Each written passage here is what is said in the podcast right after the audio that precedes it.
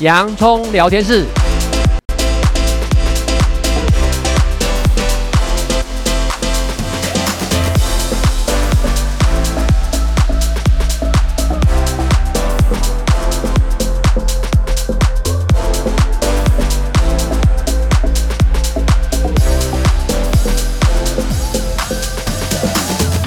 这里是洋葱聊天室，人生如洋葱，要勇敢小心的剥，不怕掉眼泪，从挑战中让生命更璀璨，陪你度过生命大小事。我是洋葱茶医师，我是魏兆文老师。啊、呃，在上一周呢，我们有提醒到酒精对于青少年呢的，如果提早你接触到酒精类的一些。不论是真正的酒啊，或者相关的一些酒精性的车饮料，那真的对于呢青少年。不但是在大脑的发育，以及日后成长到成年的时候，对于酒精依赖性会提高，那就会造成很多的一些呃幸福感，整整体来讲幸福感会下降了。每一个人都在寻求幸福嘛，所以呢，我们呢呃在这地方呢，听众朋友呃不妨拿一支笔，我们等会呢要先请杨医师呢来跟我们分享说，到底我是不是已经到达了酒精使用障碍的一个候选人啊？那这一点题呢，就是酒精使用障碍的自我检测，它是根据美国精神医学会的一个诊断统计啊，这样总共有十一题。那等会杨医师会呃解释这十一题，如果有你就画一个一。到最后呢，杨医师会跟听众朋友分享，当你超过了几项的时候，就代表要注意了。好，跟大家来一条一条的念一下了哦。这十一条呢，包括了第一点。会喝的比预期还多还久，也就是俗称的耐受性在增加哈。就是我本来只要喝一杯，可是我喝到了两杯。对，第二个我，我自己可以喝，不知不觉就喝多了嘛。啊，对对对，其实有时候我会在想说，到底开心时候会喝的比较多，还是闷的时候会喝的比较多？都有可能哦，都有可能。第二个，曾想减少或戒酒，但是失败。嗯嗯，这种是自我意志、自我管理的问题，但是没有成功。对，第三个，花很多的时间喝酒宿醉啊、呃。第四个，想喝酒，就到了无法想其他的事情，也就是专心一心一意，就是想喝酒。我觉得如果不喝酒，我呢，其他事情我没办法做，那挥之不去的意念。对，嗯。第五个，喝酒呢，已造成了干扰生活跟家庭等等。嗯，这种话其实一般在我们基层的诊所，很多都是家人 先来求救。对，第六个，对亲友造成困扰，你还是继续喝。这个是，比如说呢，你在家里面呢，有的喝酒疯啦，摔东西啦，造打架啦，吵架啦，然后亲友造成很大的困扰。第七个，为酒而放弃了重要的事情、兴趣，包括学业，包括工作。哦，会到这么严重啊？会，我们有些人呢，真的呢，跟酒黏在一起，每一天起来的第一件事情就是想找酒喝哈，满屋子的酒瓶瓶罐罐的都是酒。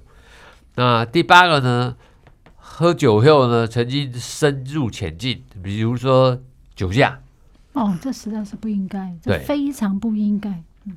第九个呢，喝酒呢，影响到心理跟身体的健康。第十个呢，需要更多的酒能达到你心理上的需求。这就是杨医师常在讲成瘾里面的一个所谓的耐受性嘛，越来越多不喝的话，身体不舒服的戒断症状。对，嗯、然后，甚至要渴渴望渴求的感觉。嗯、第十一点，酒退之后呢，会出现戒断的症候群。戒断症候群大部分都是自律神经失调的症状，哈，就是呢会焦虑啦，然后会坐立不安啦。会手心出汗啦、啊，心跳血压不稳定啦、啊，然后呢，身体呢可能呢会觉得这里不舒服，那里不舒服。你但是你再去做器官检查又没有重大异常，典型的自律神经失调。哦嗯、好，那这十一点，杨医师简单给我们统计一下，什么叫轻度，什么叫中度，什么叫重度，好吗？如果你在三项以内呢，叫做轻度；然后呢，如果是四五项呢，就是中度；如果六项或六项以上呢，叫做重度。哦，那这一些呢，其实呢，越严重的话越不好，所以呢，如果有发现到到轻度了，就应该早期发现、早期治疗，赶快的就诊，专业的精神医疗团队，从医师、心理师、社工师、护理师，然后来协助处理。嗯，所以呢，如果按照刚刚呢杨医师提到的十一点酒精使用障碍，你可以做一个自我检测啊。因为呢，当你真的已经到从轻度不自觉的，一定会中度。真的到临床上来，觉得已经有困扰，需要专业医师协助，大概都中重度了，对对吗？哈，这样，那这是这不但害人，而且害己啊。那在治疗上面，如果在专业上面，你们会提供什么样的一个治疗方向呢？治疗的部分呢，其实呢有分生理、心理、环境的一个状况了哈。那喝酒有很多的原因嘛哈。那我们先谈谈药物的部分了哈。一般来讲呢，喝酒的人呢，他会特别缺乏了维他命 B one，所以呢，应该要补充一些维他命 B one。第二个呢，呃，每一个人每一天应该多喝水，喝水呢，那有需要的话呢，体重乘以三十 CC 哦。那有的人呢说吃为什么喝酒？因为睡不好觉。那睡不好觉呢，我想不吃药睡不着，我们可以请医师呢提供一些适当帮助睡眠的药。然后有需要，因为喝酒破坏了大脑的正常运作，造成了一些精神异常啦，也可能严重的话会有幻觉啦，或者是妄想。这时候可能需要一些精神安定药、抗精神疾病的药物来治疗。那这一些改变呢，其实呢，它如果能够配合治疗，一般来讲，在两个星期之内呢，应该可以获得慢慢的稳定哦。那生活上面呢，呃，尤其是戒断了，如果不突然不不喝，这种戒断呢，可能有的人会很不舒服，然后反而报复性的又喝更多。但是如果跟医疗配合，医疗呢可以设计药物，让你的戒断症状的不舒服呢降到最轻，让你呢能够好好的去度过那样子的一个困扰。嗯，所以呢，其实这样听起来哦，这倒让我想到，在临床上我们实际碰到很多的案例哦，就是除了可能从小家里面就有一种酗酒的习惯啊，那再来就是大家常常为什么会喝酒？这种男性比较多嘛，他们大概呢可能真的有一些情绪困扰闷，所以就喝酒。对。所以呢，这地方倒是提醒呢，如果呢你是身为妻子的，你要到注意到，你要观察一下，如果你先生平常好，一开始可能呢喝一小杯，比如说一百 CC 的红酒或白酒，当他某一个阶段，你会发现他越喝越多，这其实常常是一种情绪障碍的一种表现，潜在性的表现。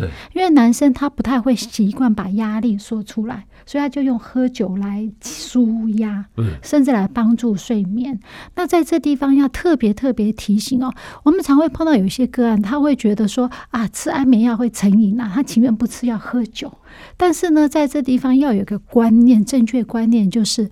一个呢，正确使用安眠药，这个专科医师正确呢教导你使用，每一个人有有不同适合的安眠药，它是在一个呢医学的一个专业上面呢提供建议，提供安全性这样子。可是酒呢是你自己来决定，越喝越多，越喝越多。对。那在这地方对于睡眠上来讲呢，真的呢酒呢是一个中枢神经抑制剂嘛。对对嘛哈，这样它等同于类似好像所谓的助眠，但事实上完全不同概念。不同，因为它其实会破坏呢我们一个睡眠结构哦。我们的睡眠结构理论上九十分钟一个周期，会从浅睡到深睡，会从不动眼到做梦的动眼期。它其实呢会干扰到我们深睡的品质，所以让反而让我们容易醒。所以呢，不要把酒当成一个很好的安眠药，那是错误的。对啊。另外，药物的补充，我们也发现到很多酗酒的人其实有潜在的情绪障碍。有需要的话，我们也会提供一些改善情绪的、保护脑部的药物，同时在晚上使用也可以帮助睡眠的效果。嗯，所以呢，在这一段结束之前，再一次提醒听众朋友：如果你单纯以睡眠来讲，你用酒来帮助睡眠，和在一个专业医师协助之下用药物来帮助睡眠，这两种呢，其实呢，当然是专业医师的来协助你，相对来讲，日后呢，让你慢慢如果睡得好，让你慢慢药物减量，这才是最安全正确的方法哈。那我们在上一段呢，有提醒到酒精对于身体的伤害，以及呢，你自我检测是不是已经达到酒精使用障碍啊？这样，那要特别注意哦，因为呢，你不要看这好像小小的事情，认为它只是舒压助眠，但长久以后呢，其实呢，它是真的危险性是非常大，除了伤害肝脏，也伤害大脑嘛。对吗？哈，影响全身，影响全身。哈，好，那在上一段呢，杨医师也有提到有一些药物性治疗，那也有一些戒酒的照护啊，这样子。那在戒酒照护里面，好像也有提到一些饮食、睡眠等等这些有四大面向。那杨医师可以跟听众朋友分享，于在专业之下，你们的戒酒照护到底有哪一些的面向？好，那戒酒照护之前呢，我们还刚刚提到那个治疗上面。其实像在台湾呢，也有那种戒酒精的匿名团体啦，哦，台湾也有，有有有哦。那其实呢，他们就是类似病友团体，他们呢透过酒瘾病人呢自愿组成的支持性团体呢，互相呢勉励，互相呢一起努力达成呢戒酒的目的。他们呢，杨医师也介协助过他们整理一些资料哈。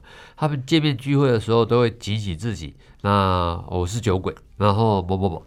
然后呢，他们的目的呢，就是在提醒自己避免再犯，避免再喝酒。所以，然后呢，也会把自己呢，希望交托更甚高的力量呢，然后呢，更崇高的力力量呢，来达到他们能够不要单纯只靠自己那边挣扎，而靠大家互相加油打气的方式，然后能够去戒酒，然后呢，能够有朋亲友的支持。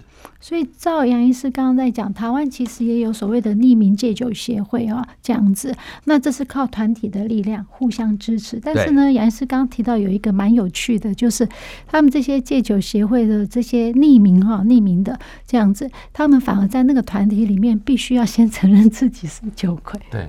哦，那这个需要很大勇气。但如果你有这种自我觉察的勇气，想要改变的勇气，他真的他就迈向成功的第一步了。对对对。那接着谈到说，你如果平常魏老师在跟大家提到的戒酒的照护，然后有四大重点。这四大重点呢，我们分别是从第一个日常生活，第二个饮食营养，第三个睡眠障碍，第四个亲友相处来谈。然后，那在良好的日常生活上面呢，建议每一天最好要有固定的工作哦活动，那定期参加一些社区活动和家族的聚会。那如果有饮酒呢，以日志呢登记每天喝酒量。如果发现超过平时的量，就应该要立即减少饮酒量。如果呢自己无法减少饮酒量，就要寻求他人协助，甚至朝着不喝酒的目标努力。再来呢，饮食均衡呢，其实可以平常可以多吃一些像水果啦、蔬菜啦、根茎类、清淡的食物，地中海饮食。也可以依照医师的指示呢，补充一些维他命 B1 跟叶酸。第三个，改善睡眠。如果呢睡眠出现障碍呢，比如说你可以洗一些热水澡啦、温水澡啦、喝温牛奶啦、练习肌肉放松等等技巧。然后呢，如果说你替自己的安排一些不会消耗体力、安静的活动，包括看书啦、看报啦、听音乐，然后避免呢睡前呢喝一些咖啡啦、茶啦、可乐啦、酒精等等一些饮料。必要的时候，依照指示服用药物呢，来辅助睡眠哦。那这一些第四个呢，是亲友的协助。那当然了，戒酒者如果在出现饮酒的时候呢，亲友呢也避免生气啦，表现出过度悲观的心态，或是太多的批评，因为过多的保护啦跟担心呢，都给予刺激干涉都是不好的。建议呢，可以保持前后一致的温暖态度，多沟通、鼓励、肯定来代替批判。然后多鼓励病人呢表达自己的意见想法，鼓励呢他可以从事适合的工作，避免过多的工作压力，减少呢造成再次喝酒的原因。那戒酒者跟亲友呢也可以呢培养一些正向的游休闲嗜好啦，比如一起去登山啦，一起去打球啦、运动啦、钓鱼啦、下棋啦、唱歌啦、画画、园艺等等。这一些呢，让生活上面有内容，然后转移注意力，然后大家和乐融融，互相协助，这样子也会减少喝酒的一个状况发生。这个呢，其实我们就想到，我在临床上面，我们碰到有一个呢，差不多三十出头的年轻的女孩子，她也是一个女孩的妈妈嘛，这样子。那她真的本来有一些呢，呃，这种类似已经是。应该是至少是中重度的这种饮酒行为。但呢，他先生呢就常带他去露营、登山啊，借由这样子呢，也让我们身体里面放松，让我们的脑内啡啊、多巴胺增加，心情也蛮愉快的。所以刚刚杨医师有提到四个面向哈，就是有戒呃，就是戒酒照护，有从呢你日常生活的，比如说呢有一些固定的生活习惯，其实可以也写饮酒日记。对我今天真的喝了多少？慢慢等等，会把它记录下来。这种其实，在我们减重上面，我们有写一个饮食日记、减重日记。同样，我们也可以写饮酒日记啊，这样子。那万一需要专业的协助，哎，提供给医生看，医生就会借由呢你这种饮酒量来呢给予一些适当的一些专业的药物啊，这样子。那再来均衡的饮食，特别呢我们会发现，如果有酗酒的人，他 B1 会特别缺乏嘛，这样子，所以要提供一些 B1 的补充和一些。生鲜的蔬果啊，这样。那在很多人会因为呢失眠去喝酒，那可是呢，常常呢，我们呢生活练习题的听众朋友、好友们，常常都知道，杨医师有提到，要改善睡眠有很多很多的方法。好，那饮酒事实上呢，不是从来不是我们的选择的选项嘛？哈，这样，那亲友之间互相支持哦，因为毕竟呢，事情发生了，如果你不断的指责，你只会让他会更无助、更闷、更不愿意呢跟你们讲话，然后喝酒量会更多嘛？这样子，所以这四个面向呢，其实呢，呃，如果你周围有一些困扰的朋友或是家人，有类似像这样饮酒造成的一些生活上的问题哦，不妨呢，哎，其实。是呢，这两周的内容，大家可以不断的去想想看，好，如何去协助他们这样子。但是呢，我知道，其实你要叫饮酒的人真正能完全戒断，其实好像呢，那个目标，我也觉得是有点虚幻。所以，我们最后好像常常呢，你们都医生都建议说，我们的目标就是最后只要有社交型的饮酒。这样子，目前来讲，其实呢，如果能朝着不喝酒是最好哦。甚至科技发达了哈，现在其实呢，呃，也有开发出来那种药物呢，它可以用两种目的来达到。有一种药物呢，它是可以降低你喝酒的那种念头。哦，那台语话就“那那点”哦，就是那种，就是一种那哈。哦，那英文就是 craving，就是一种渴求。那这种呢，有药物呢，能够针对这一部方面来做改善。第二呢，也有一些药物呢，会降低你喝酒以后产生的过度的愉悦感。那你吃的这些药物呢，在喝酒呢，你就会觉得说淡而无味。那我们手上确实有许多的案例呢，非常成功的呢，接受这些药物的协助处理，然后呢，大大的降低他喝戒饮酒的状况哈。那我想，我们目标还是朝着。像魏老师有提到，从前我们可能会提到说，哎呀，可以喝一百 cc 的红酒。现在连心脏科医生都朝着这尽量不喝是最好的，因为它甚至被列为酒精都被列为第一级的致癌物，不喝是最好的。嗯，所以在今天的节目里面呢，哈，我们提到呢，这连连续两周提到有关于酒的一些相关的身心健康问题。那杨医师刚刚提到那个呢，口服药物也是呢，我们卫福部食药署核准的口服药物嘛，这样子，万一真的有。需要可以就医呢，去学呃找寻一些身心科的一些相关专业医生，可以就医协助。但再一次提醒，喝酒不开车，开车不喝酒。在年底了，我们呢常常呢，其实有一些替代的一些驾驶，好代替性的驾驶。万一你真的在酒后，要特别注意哦这一部分的一些安全性啊。谢谢大家今天的收听，这里是洋葱聊天室。欢迎下一次继续收听，我是杨忠才医师，我是魏兆文老师，拜拜。拜拜。